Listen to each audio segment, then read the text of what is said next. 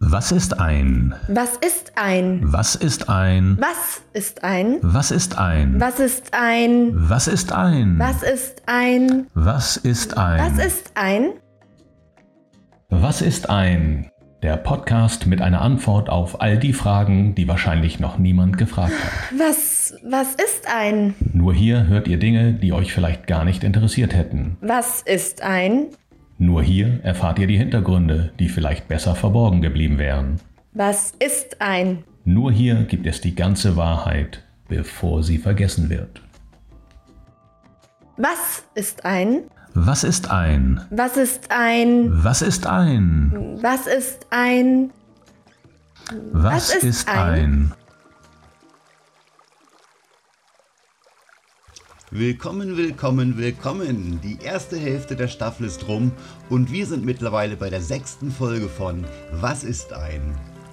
Ich bin Oliver, der Name meines Sprechers ist André Klaus, wie ihr alle schon wisst. Infos über ihn, mich oder diesen Podcast findet ihr wie immer in den Show Notes. Was ist ein Baumstammfahrer? Gute Frage, nächste Frage. Was ein Baumstamm ist, sollte bekannt sein. Was ein Fahrer ist, ebenfalls. Man denkt vielleicht an einen dieser interessanten Sommerlanglauf-Rollskifahrer, solche die Stadt auf ihren überlangen Inlineskates auf einem Baumstamm vorbeirauschen. Okay, das wird's wohl nicht sein. Gehen wir weiter. Warum sollte der Mensch sich auf einen Baumstamm stellen und damit fahren? Ein Baumstamm hat keine Reifen, also wo könnte dieser Baumstamm fahren? Bei der Recherche dazu sind mir noch spannendere Begriffe aufgefallen. Ein paar davon sind Riesen, Floßrutsche und Holländer. Jetzt kommen wir der Sache etwas auf den Grund. Floßrutsche, Baumstammfahrer. Baumstammfahrer fahren womöglich auf dem Wasser. Wer von euch das Stand-Up-Paddling oder Surfen schon einmal probiert hat, der weiß, dass es nicht gerade einfach ist, auf dem relativ flachen Brett Brett zu balancieren. Auf einem Baumstamm, zumeist rund, ist es um einiges schwieriger. Kennt ihr noch diese Baumstammbalancierer in Wettkämpfen? Diese Wassersportart nennt man Log Rolling. Zwei Personen balancieren je auf einem Ende des im Wasser liegenden Stammes, während der eine langsam anfängt zu gehen. Und zwar quer, nicht längs. Dabei beginnt das Holz sich im Wasser zu drehen und der andere muss mithalten. Fällt einer der beiden ins Wasser, hat der andere gewonnen. Soweit, so gut. Einige von euch werden sich bestimmt noch gerne an die World Games auf dem guten alten Homecomputer Commodore 64 erinnern. Dort durfte man sich in frühen Computerspielzeiten mit seinen Kumpels daran messen, wer besser in den folgenden Disziplinen war. Fässerspringen bzw. Barrel Jumping in Deutschland. Klippenspringen bzw. Cliff Diving in Mexiko. Baumstammwerfen bzw. Caber Toss in Schottland oder eben Stammrollen bzw. Logrolling in Kanada. Ach, was habe ich dieses Spiel geliebt. Dieser Sport, eben das Logrolling, hat seinen Ursprung in Nordamerika. Warum wundert das mich jetzt nicht?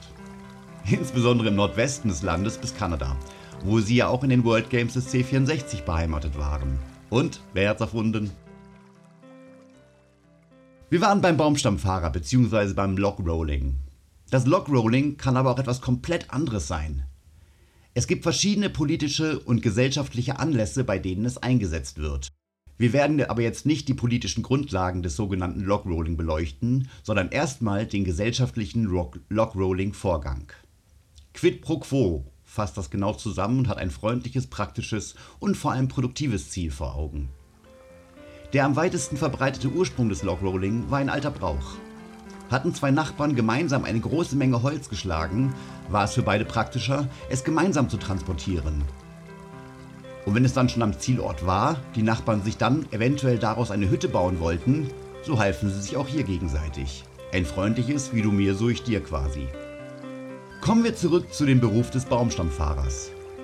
Wir sind zumindest schon einmal so weit gekommen, um zu erkennen, dass es ein echter Baumstamm ist und ein Mensch vermutlich darauf steht und versucht nicht herunterzufallen. Viele Holzfällergemeinden haben sich den Vorteil zunutze gemacht, dass es örtliche Flüsse gab. Durch die vorhin schon kurz erwähnte Floßrutsche haben sie diese gefällten und beschnittenen Stämme bergab gleiten lassen. Natürlich mussten diese unten in einer Art Becken gesammelt und auch angeordnet werden. Häufig war es dann dazu notwendig, die Anordnung zu berichtigen. Und eben dazu war ein Baumstammfahrer notwendig.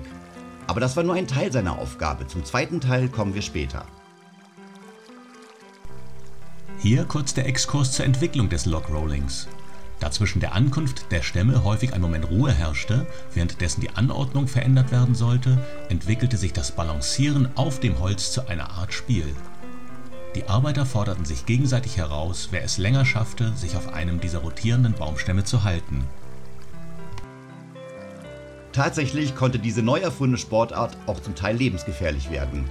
Liefen die Männer doch Gefahr, zwischen den nicht gerade kleinen Objekten eingeklemmt oder sogar zerquetscht zu werden. Denn diese Hölzer waren nicht gerade ebenmäßig geformt, was eben das Ganze noch abenteuerlicher werden ließ. Daher verwendet man im modernen Logrolling standardisierte, auf Maß geschnittene und in der heutigen Zeit teilweise sogar synthetische Stämme. Ich persönlich finde die Idee, diesen Sport auch noch heute mit so einer Hingabe zu praktizieren, wunderbar. Zelebrieren Sie damit doch einen historischen Aspekt der guten alten Holzindustrie, der sonst vielleicht längst verloren gegangen wäre. Das wettbewerbsmäßige Baumstammrollen wird wie der Holzsport im Allgemeinen sehr stark vom vermeintlich starken Geschlecht geprägt. Und da gibt es noch einige andere Varianten wie Holzhacken, Stammwerfen oder diese interessanten Formen von Figuren mit einer Motorsäge raussägen. Jetzt werden einige fragen, was denn mit den Frauen ist. Einige der besten Lockroller sind Frauen. Starke Sportlerinnen, übrigens häufig aus dem mittleren Westen der USA, werden auch zu einer ernsthaften Konkurrenz für die Männer. In einigen Fällen treten hier sogar Generationen von weiblichen Profis gegen die Herrenmannschaften an.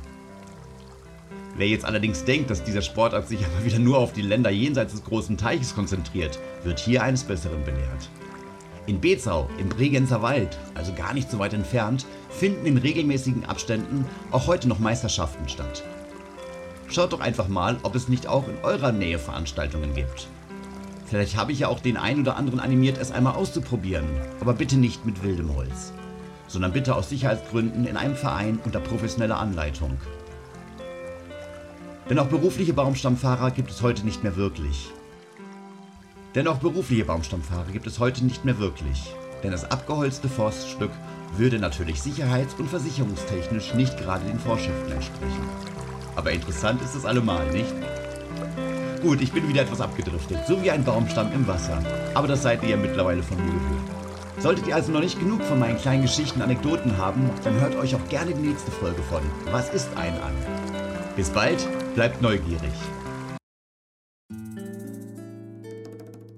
Alle Infos zu dieser Sendung, zum Thema, zum Sprecher, zum Oliver und zu allem weiteren findest du in den Show Notes. Und ja, du darfst diesen Podcast herzlichst gerne abonnieren und teilen, das würde uns sogar äußerst freuen.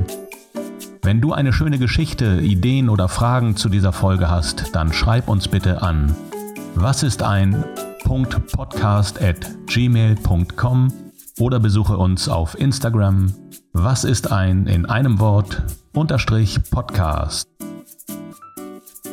In der nächsten Folge Huch, ihr seid ja noch da.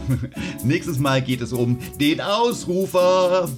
Ich bedanke mich ganz herzlich bei allen meinen Freunden, die mich unterstützt haben, dieses Projekt durchzuziehen. Bei Uli, bei Bob und dem Röster meiner liebsten Kaffeesorte. Bis bald.